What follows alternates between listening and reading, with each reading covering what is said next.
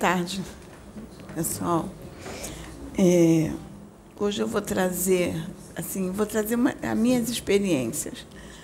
É, eu até estou lendo um, um, alguns livros eu, que eu gostaria de trazer esses estudos, mas vou até falar pouquinho. Só que eu ainda preciso estudar mais um pouco, porque é um assunto um pouco complexo é, para mim, tá? Para mim, que é um assunto novo, mas vou trazer um pouquinho da minha experiência em cima do que eu estou estudando. É, alguns anos atrás, quando a gente começou aqui o trabalho da Casa Plataforma, eu até ontem, numa reunião de mulheres que houve aqui, eu comentei um pouquinho. Que inicialmente a gente começou lá atrás, eu mostrei o local que nós tínhamos começado, e era dentro da visão evangélica, mas uma visão evangélica mais universalista, porque não era totalmente evangélica. Uh, os irmãos que frequentavam tinham bandistas, tinham católicos, eu até contei experiências que eu tive com irmãs da Igreja Católica aqui. E foi interessante que foi um trabalho que eu disse assim, a gente não tinha YouTube na época, não tinha canal no YouTube e o, cana e o trabalho lá atrás vivia cheio. Muito cheio, vinha muita gente, porque a propaganda era boca a boca. Isso foi há uns 20 anos atrás, era boca a boca. E vinha gente de vários locais. E é, foi interessante que tinha uma, uma irmãzinha que vinha de Niterói, ela trazia sempre um grupo com ela. E essa irmãzinha era da Igreja Católica Carismática. E ela trazia um grupo de evangélicos com ela.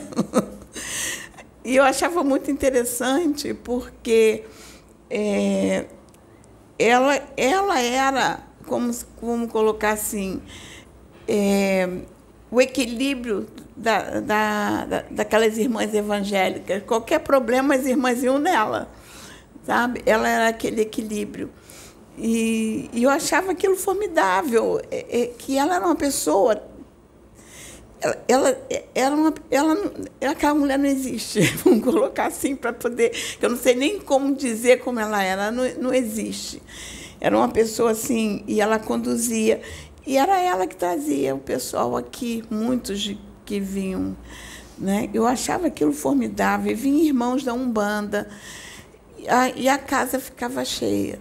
Nós só terminamos o trabalho lá atrás e eu encerrei o trabalho lá atrás pela direção da espiritualidade, porque começou a haver disputa para assim, havia dois irmãos aqui que eram é, um era pastor, o outro ainda queria ser pastor, e eles estavam naquela disputa quem ia ficar com o trabalho.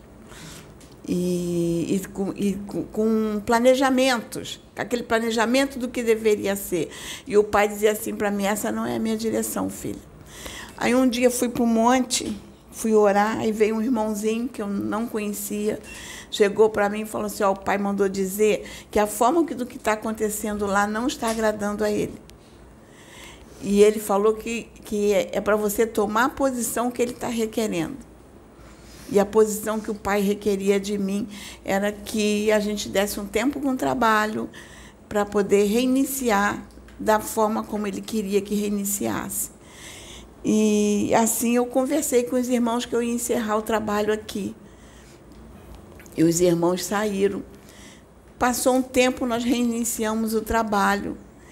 E quando nós reiniciamos, é, que foi um novo ciclo, a, a irmã que foi convidada por Emanuel, que vinha em Sabrina, ele canalizava com Sabrina, ele pediu que nós convidássemos, porque já tínhamos feito nessa época aqui, ela também vinha de vez em quando para nos ajudar, e ela era do kardecismo, ela era kardecista. Aí até Emanuel brincou, disse assim, diz para ela que as férias acabaram. Aí falou assim, fala para ela que as férias acabaram. E a gente mandou o recado, ó, Manuel mandou dizer que as tuas férias acabaram para você retornar.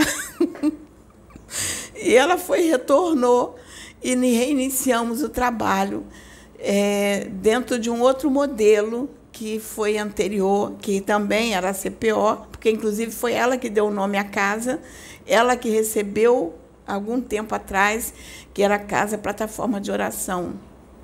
E ela que deu o nome à casa. E reiniciamos o trabalho. E aí ficamos fazendo aquele trabalho juntas, até que teve um momento que chegou o Pedro. O... Aí foi interessante que quando o Pedro chegou à casa, é, veio um, um mentor que canalizou com a Sabrina e foi palestrar com Pedro, porque é, a espiritualidade estava trabalhando Pedro para.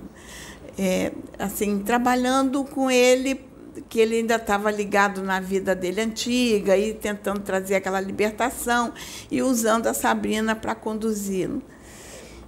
E aí veio um mentor em Sabrina que se identificou como Detsu. E começou a, a conversar com Pedro para convencê-lo a participar do, do trabalho.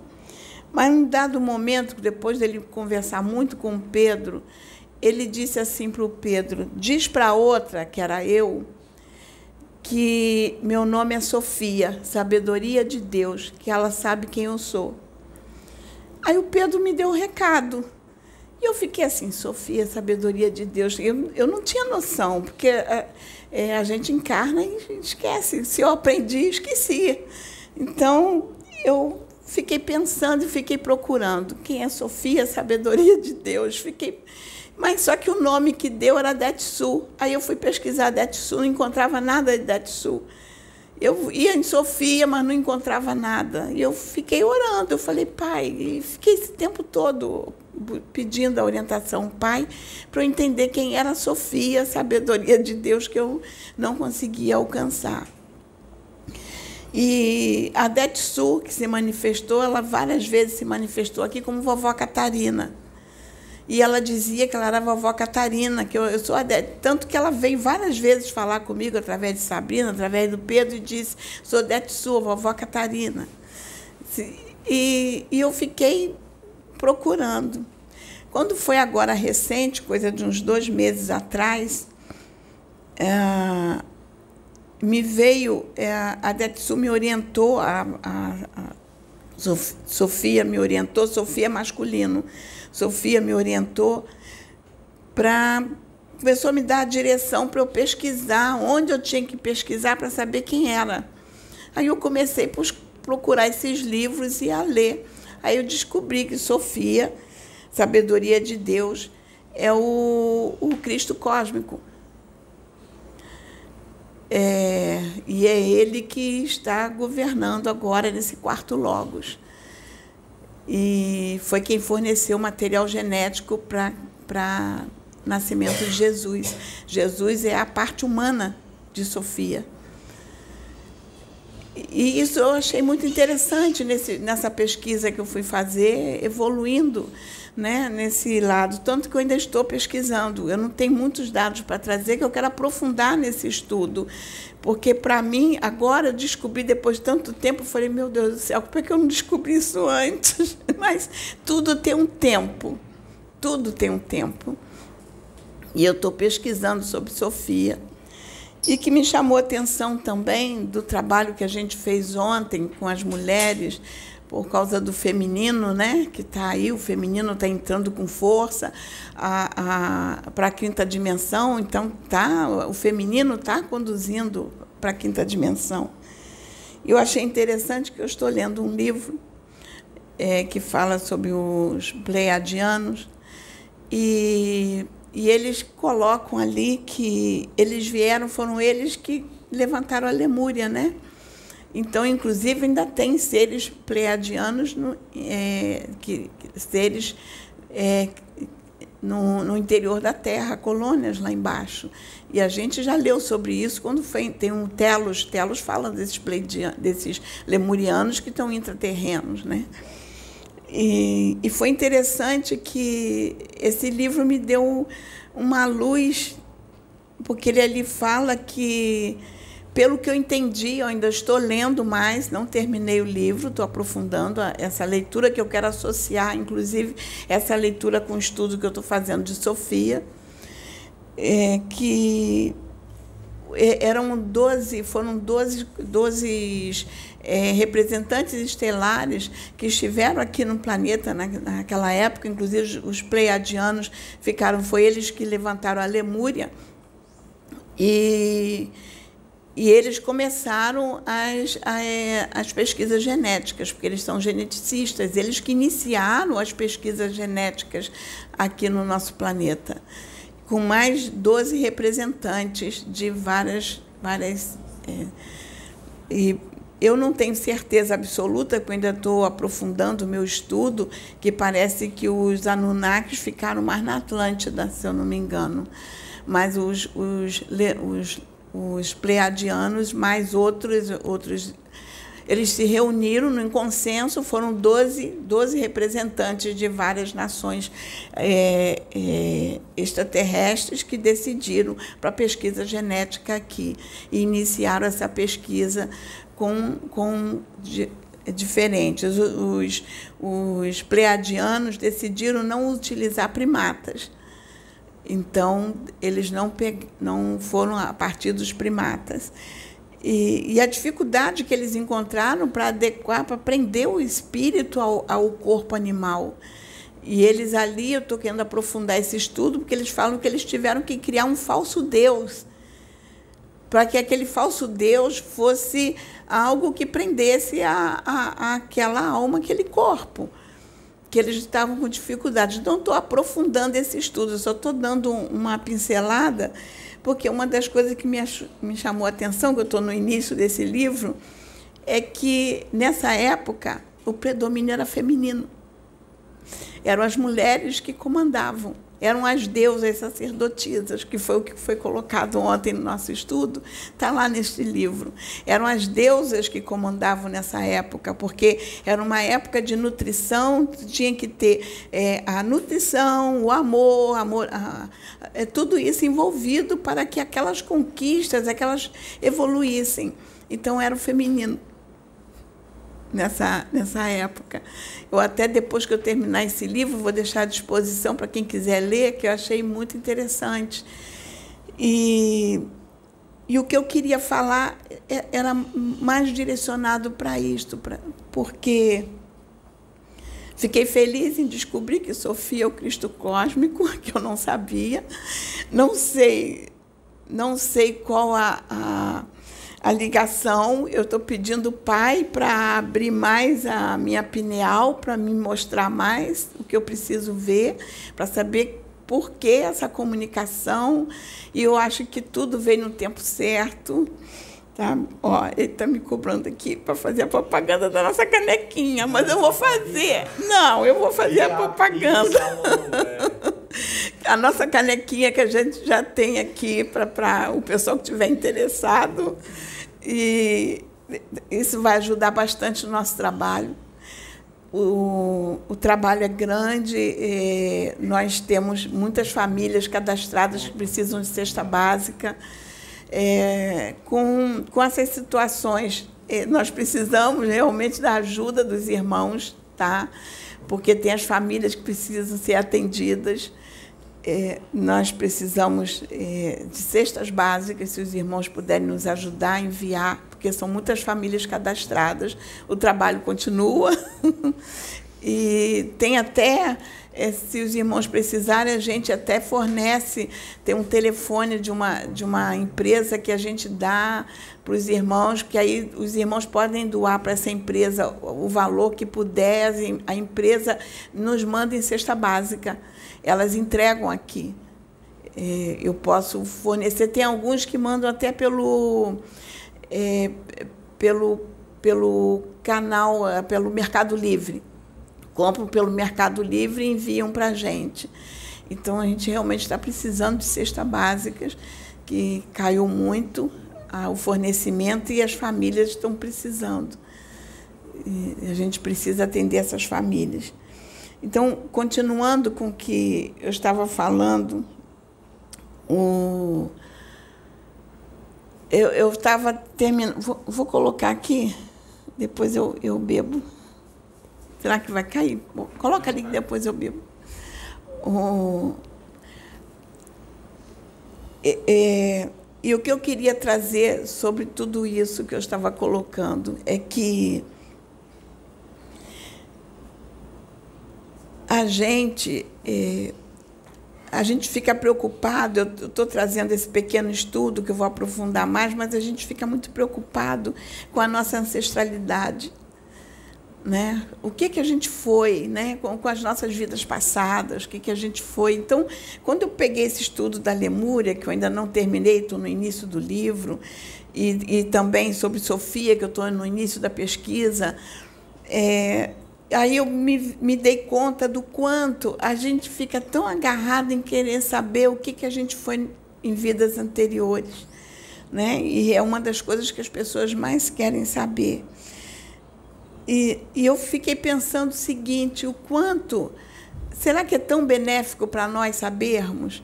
Porque é, o, o que, que é lá atrás? A única coisa que eu sei que falaram, que eu fui Jeremias, mas eu não levo isso em consideração, não porque para mim eu sou a Sônia. Eu não levo, porque se foi Jeremias, eu agradeço ele que me ajudou a chegar até aqui, mas eu sou a Sônia. E eu tenho que viver como Sônia. Eu tenho que ser a Sônia e procurar me melhorar a cada dia. Então, eu não estou agarrada ao, ao que foi, mesmo que me digam, é, como no outro dia teve um no Pedro que falou que eu era fractal de Hermes Trimegisto. Se fui, muito obrigado, mas eu sou a Sônia. E eu tenho que me conscientizar do quanto eu preciso melhorar.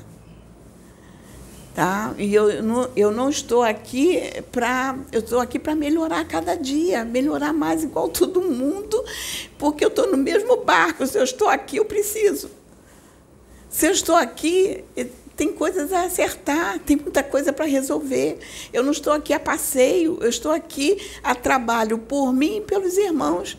Eu, primeiro eu tenho que trabalhar por mim, porque se eu não me melhorar, eu não posso ajudar meus irmãos. Eu tenho que me melhorar. Eu, eu tenho que buscar a minha cura. Eu tenho que me curar. Eu tenho que me esforçar para melhorar, porque senão eu não ajudo meus irmãos. É, esses dias eu estava lembrando de uma passagem de Jesus na Bíblia, quando ele diz assim para Pedro: Pedro, é, Satanás pediu para te andar, mas eu o repreendi, não deixei, porque senão você não ia aguentar. Ele disse assim para Pedro, ainda falou assim para Pedro: Pedro, quando você se converter, conduz teus irmãos. Então é assim nós, quando a gente nos melhorarmos, vamos conduzir os outros. Se Jesus fala isso para Pedro, quando você se converter, conduz teus irmãos, imagine nós. O que, que Jesus não está falando para nós? Quando você se melhorar, que você conseguir entender o que você precisa melhorar, ajuda teu irmão a se melhorar. E é essa a nossa função aqui nessa terra, porque nós viemos. Eu até falo, eu falo o tempo todo dentro de casa, gente, a gente veio para voltar melhor do que a gente veio. Nós viemos não para ser iguais, mas ser diferentes. Nós temos que fazer a diferença, aproveitar essa oportunidade para se melhorar. E eu, eu bato isso o tempo todo, falo, porque porque é, a gente encarna. É, eu vou até falar uma coisa que meu marido ali vai ficar aborrecido, mas deixa eu falar. eu soube que o espírito dele evoluiu muito, gente. Mas muito, muito, muito mesmo. Uma pessoa se encontrou com o espírito dele no plano espiritual e disse que a evolução do espírito dele está maravilhoso. Ele só fez uma reclamação para a pessoa. E eu vou trazer a reclamação aqui. Eu sei que eu já falei isso para ele, então não é segredo. Ele, a única reclamação que ele fez para essa pessoa é que o corpo dele não ajuda, que a mente dele não é muito boa. Ele assim, a minha mente é um pouquinho doente, não ajuda, porque senão eu teria evoluído muito mais. Então, eu fico feliz por ele, evoluiu muito. E, e, é isso que a gente tem que, que, buscar em nós, essa evolução em nós, a gente se melhorar para ajudar o outro. Porque é, é isso que Deus está esperando de todos nós, nos melhorarmos a cada dia. E eu, eu estava querendo trazer isso, essa conversa com é, com a gente, até fazer um debate depois entre nós, para cada um trazer a sua visão da situação. Porque uma coisa que nós temos que ser agradecidos é aqueles que vieram antes de nós. Porque o espírito é o mesmo, a alma é, é a mesma, ela só vai para uma roupagem diferente. Porque tem um corpo espiritual e ali o espírito agarrado, ela vai habitar vários corpos. Então, é, tudo aquilo que nosso espírito foi de antepassado, de antes, a gente poder agradecer porque foi graças a esses que vieram antes de nós, que o nosso espírito, ou os corpos que o nosso, nosso espírito ocupou, graças a eles é que nós estamos aqui. Se fez coisas boas, maravilha, nós já, já estamos em condições até de ir para a quinta dimensão. E se, também se não fez coisas boas, maravilha, porque se nós estamos aqui num planeta de terceira dimensão que está caminhando para a quinta, é porque nós tivemos, viemos por merecimento, senão gente estaria muito mais lá atrás. Então o merecimento foi grande por estarmos aqui. Então, agradecendo a eles. Nós agradecemos foram importantes.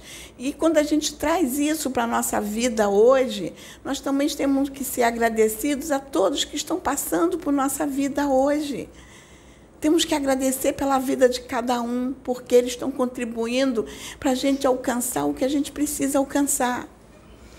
É, eu gostaria até, assim, planejei de falar um pouco sobre religião, porque eu tenho uma visão de religião que talvez é, as pessoas podem discordar de mim, porque se todo mundo só pensar no amarelo, não existe azul. Então tem que ter discordância, porque é crescimento. Isso é crescimento, ouvir opiniões diferentes. É, eu sou grata à minha família por ser evangélica. Eu trouxe até uma história no outro dia sobre o meu avô paterno. Meu avô paterno, ele era da Umbanda. Ele não, era, ele não foi evangélico a vida inteira, ele era da Umbanda. A minha avó materna, ela tinha uma mediunidade e ela incorporava espíritos. Isso era uma época que foi logo no início quando surgiu a Umbanda. E ela só incorporava os espíritos. Eu, eu, a minha mãe nasceu em 1936. E quando minha avó desencarnou, minha mãe tinha oito anos.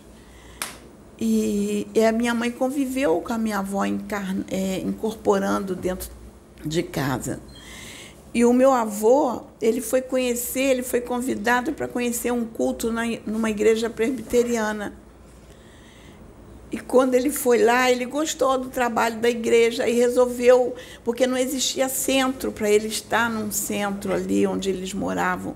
A minha avó recebia em casa e meu avô ajudava ela. Aí meu avô resolveu passar para a presbiteriana e foi e começou a seguir a presbiteriana. Aí minha avó, com ciúme do meu avô, foi atrás. ela não foi porque ela quis trocar de religião, ela foi para vigiar ele. Aí foi atrás do meu avô para a igreja presbiteriana e gostou de ficar lá e continuou. E eles foram parar o trabalho que, que fazia, que ela incorporava, e o meu avô e minha avó seguiram na presbiteriana. Foi uma transição tranquila. Eu nunca vi meu avô criticar a religião que ele já, já tinha participado uma vez. Eu nunca ouvi meu avô falar mal da Umbanda. Eu nunca ouvi a minha mãe criticar um banda, que ela conviveu esse pedaço com, com, com meu avô, que eh, participando. Ela era criança participava. Eu nunca ouvi meu avô atacar. E, eu, e quando meu avô eh, desencarnou, eu tinha 10 anos, mas eu fui criada num ambiente em que havia esse respeito pelas religiões. Tanto que minha mãe me criou respeitando ela me arrumava para ir para as festinhas lá do centro que tinha na rua, da vizinha que fazia festinha no dia de Cosme e Damião, a gente ia para festa, a gente ia para a igreja e ia para festa. Então, eu fui criada assim, com respeito às outras religiões. Eu não fui criada de respeitar. foi com respeito. Eu me lembro, eu era criança, me lembro de uma senhora, eu não sei qual era a religião dela, é, mas eu sei que ela re, é, recebia espíritos. E era interessante que ela gostava de beber, ela bebia. Então, quando ela ia para o bar beber, vinha muitos espíritos nela, mas uma coisa que me chamava atenção era que vinha, ela incorporava um Zé Pilintra que ia, levava ela lá na minha casa, entregava ela na mão da minha mãe, para minha mãe cuidar dela e sair embora. E ela bêbada jogada na cama lá dentro de casa, que minha mãe ficava cuidando dela. Sabe? Ela deitava, minha mãe deitava lá numa caminha e deixava ela ali curtindo a bebida, e ela apagada. É, porque ele levava, ele cuidava dela. Ele incorporava e levava ela na minha casa, entregava ela na mão da minha mãe. E minha mãe era evangélica. E minha mãe cuidava dela até ela melhorar. Depois que ela melhorava, ela ia embora para casa. Eu tinha curado a bebida e ia embora para casa. E era Zé Pilintra que levava ela lá em, lá em casa, gente. Então, é, quando diz que eles cuidam de nós, cuidam, muitos cuidam. A gente tem que sabe que tem obsessores, tem, mas tudo está no controle do Pai. E nós estamos com aqueles que estão à nossa volta de acordo com a nossa vibração, com aquilo que a gente vibra e com aquilo que a gente emana. Então, eles vão estar à nossa volta. E eu fui criada nesse ambiente de respeito. É, eu respeito a, a, a igreja evangélica, a minha religião. Eu respeito muito, respeito todos que passaram pela minha vida, porque se eu sou hoje o que eu sou, eu agradeço o ensinamento que veio de lá. O ensinamento deles foi muito importante para me dar um norte espiritual. Hoje eu procuro expandir meu conhecimento. Eu, eu fico buscando mais conhecimento, mais leitura, expandindo aquilo que eu sei. Mas eu respeito, porque me deram uma base. Eu recebi uma base de amor, de respeito. Eles me deram uma base. E foi por causa dessa base que a gente conquistou muito aqui, porque antes nós tínhamos o trabalhinho que não tinha divulgação no YouTube e tinha pessoas que eram da Umbanda que frequentavam. Tinha uma irmãzinha da Umbanda que gostava muito de frequentar o trabalho naquela época. E o que, que eu fazia? Ela, ela psicografava, ela escrevia. Ela era da Umbanda, ela frequentava centro de Umbanda, mas ela também psicografava. E aí eu deixava um caderninho separado, com a canetinha. Quando vinha alguém nela, eu pegava o caderninho, dava, ela escrevia. Ela se sentia tão bem acolhida aqui, da gente respeitar, que ela mesmo falava, ela disse assim, olha, se eu não tivesse minha religião, ia ser evangélica, porque ela, ela julgava os evangélicos pela conduta que eu tinha com ela. Então, a gente tem que, que verificar isso dentro da nossa vida porque nós temos que agregar. Nós temos que unir. Nós temos que trazer união, não divisão. Nós temos que respeitar. Por isso que eu me dou bem com Paulo. Eu até peço desculpa que eu disse que ele era do candomblé, que eu achava que era do candomblé. Depois ele falou comigo, não, eu sou da Umbanda. Mas a gente se dá tão bem no trabalho. Como a gente se ajusta. Eu respeito ele, eu respeito o modo dele trabalhar ele respeita o meu modo de trabalhar e a gente unido, a gente atende, é sempre ele gosta, ele me chama, vamos lá atender, eu vou lá com ele. A gente faz uma parceria boa de atendimento, a gente se entende bem, porque tem que haver esse respeito entre nós. É, a gente tem que aprender a respeitar o nosso irmão na religião que ele está. Nós não podemos estar atacando. E as religiões estão mudando. Eu me lembro que há uns, talvez uns 20 anos atrás, eu, eu fui visitar um centro que tinha aqui na rua, na rua aqui, Carolina Santos, que fechou, não existe mais. Era um centro de linha branca. Era a mistura do. Eh, tinha, parece que uma parte de Umbanda, porque tinha Preto Velho, tinha, tinha é, Exu, tanto que eu, uma vez eu conversei com um tranca-rua lá e, e tinha também a parte de, do kardecismo, se eu não me engano, envolvido.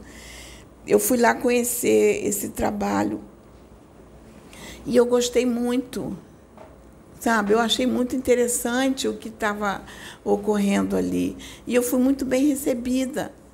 Tanto que, que me levaram para conversar com, com um tranca-rua e ele, poxa, conversou comigo de uma forma tranquila e, e respeitando. E ele falou: continua assim como você é. Ele falou: continua assim. E ele ainda, na época, ele falou assim para mim: é, a, a gente nessa terra está encontrando poucas pessoas com essa visão. E é preciso que a visão mude de respeito, não é de ataque, de respeito. E me lembro que ele comentou comigo que tá, já estava naquela época, 20 anos atrás, havendo mudança nas religiões. Porque lá no centro eles já não usavam vela, já não estavam acendendo vela, já não tinha muitas imagens dentro do centro.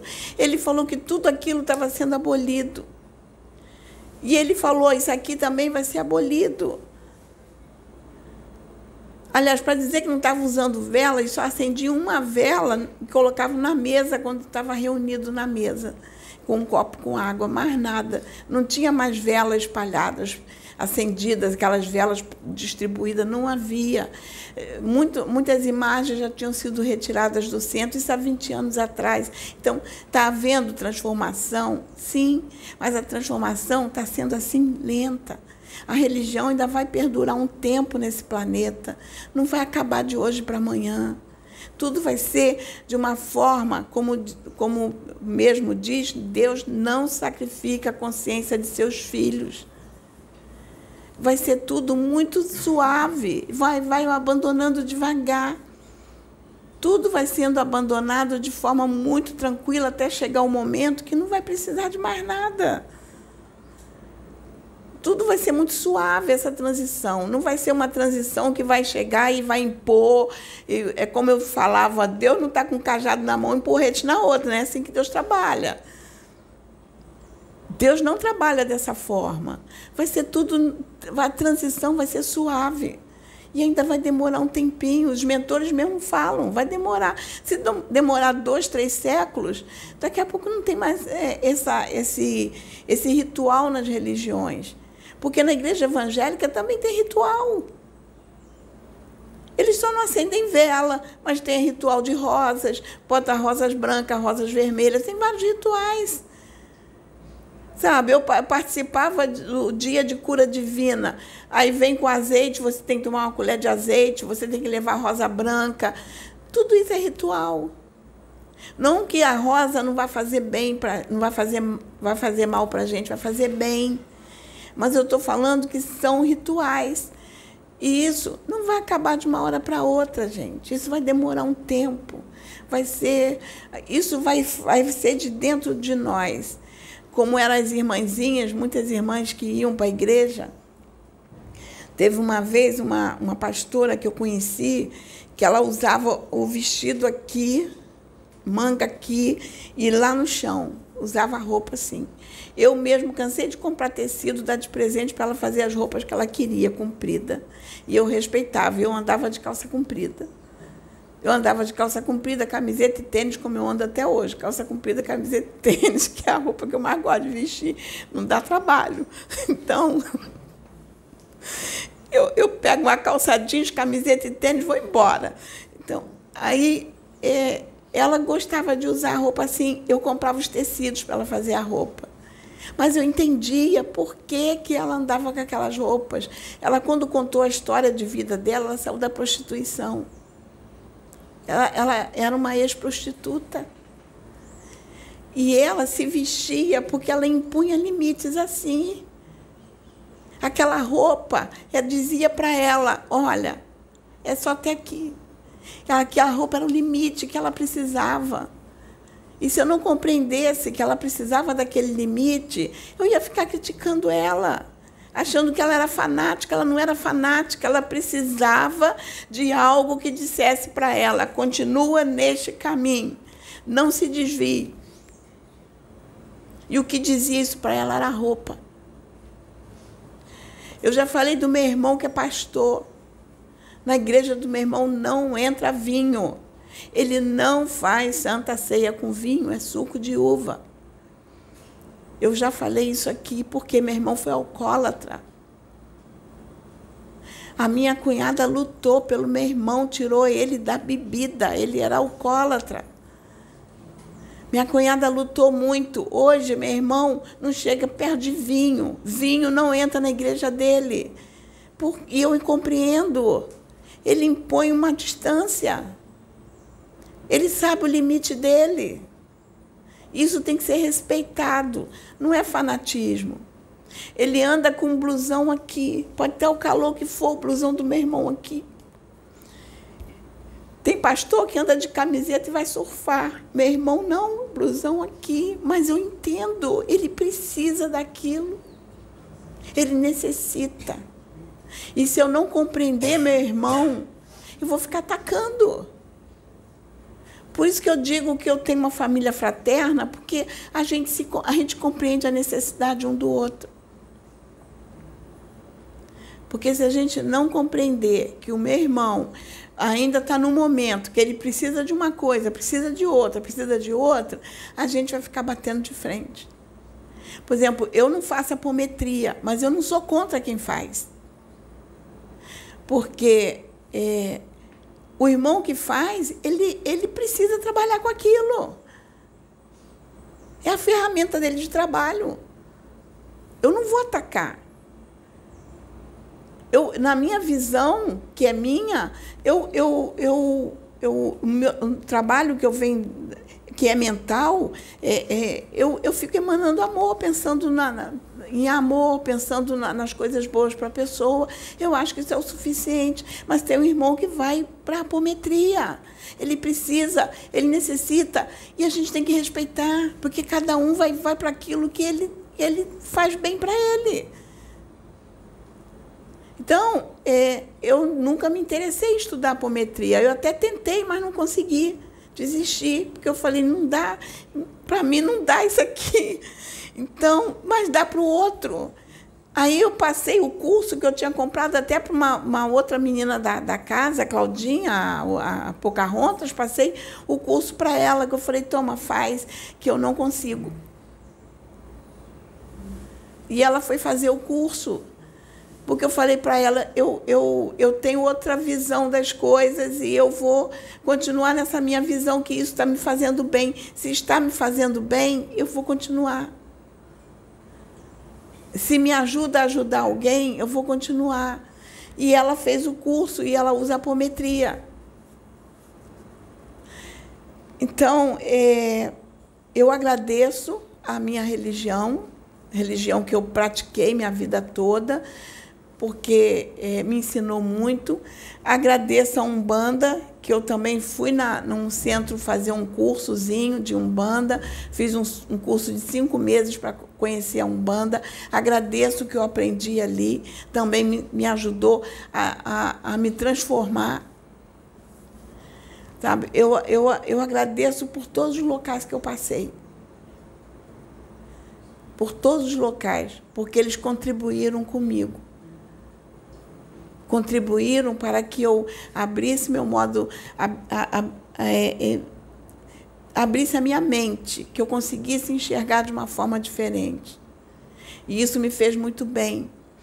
E isso me fez reavaliar condutas.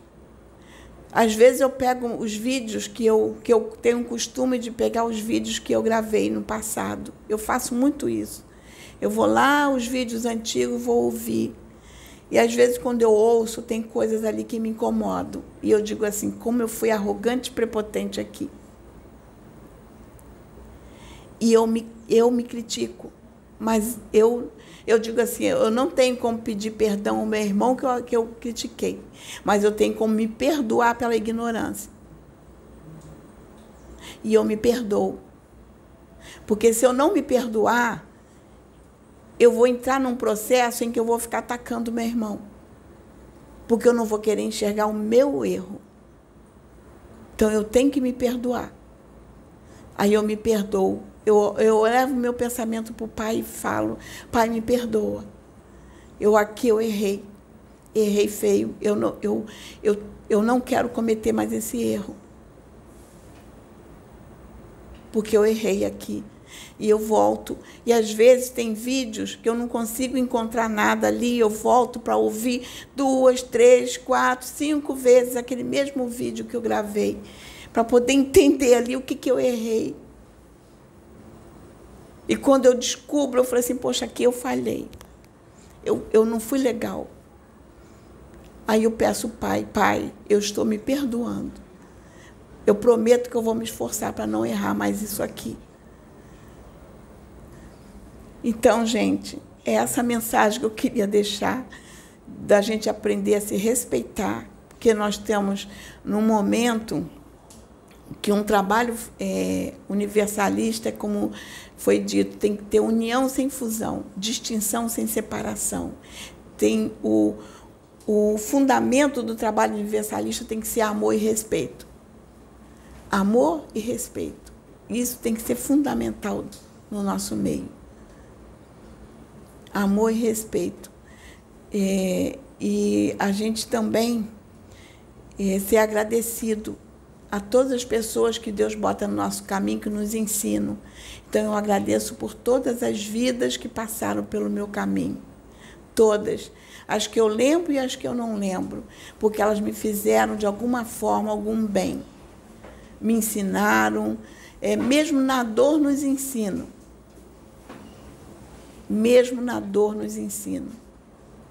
E eu sempre falo o seguinte que quando a gente sofre na dor, que a gente se depara com, a, com, a, com um lado negativo das pessoas, eu não tenho que ficar presa ao lado negativo das pessoas, eu tenho que procurar nela o que tem de melhor. Eu tenho que olhar para ela e buscar o que está de melhor dentro dela, o que ela tem de bom para me mostrar. Porque o negativo já estou ali passando, já está na pele, já estou sofrendo, eu já sei. Mas e o bom que eu ainda não descobri? Eu tenho que descobrir o que está de bom dentro dela. Eu não preciso aumentar o negativo. Eu não preciso bater naquela tecla. Não, eu tenho que procurar o que tem de bom. Porque o negativo a gente já está sentindo, a gente já está sofrendo ali na pele. Então, não precisa buscar, já está. Você já está vivendo aquilo, então vamos buscar o que está de melhor dentro da pessoa. E é essa mensagem que eu deixo para todos, que Deus possa nos abençoar. Amém.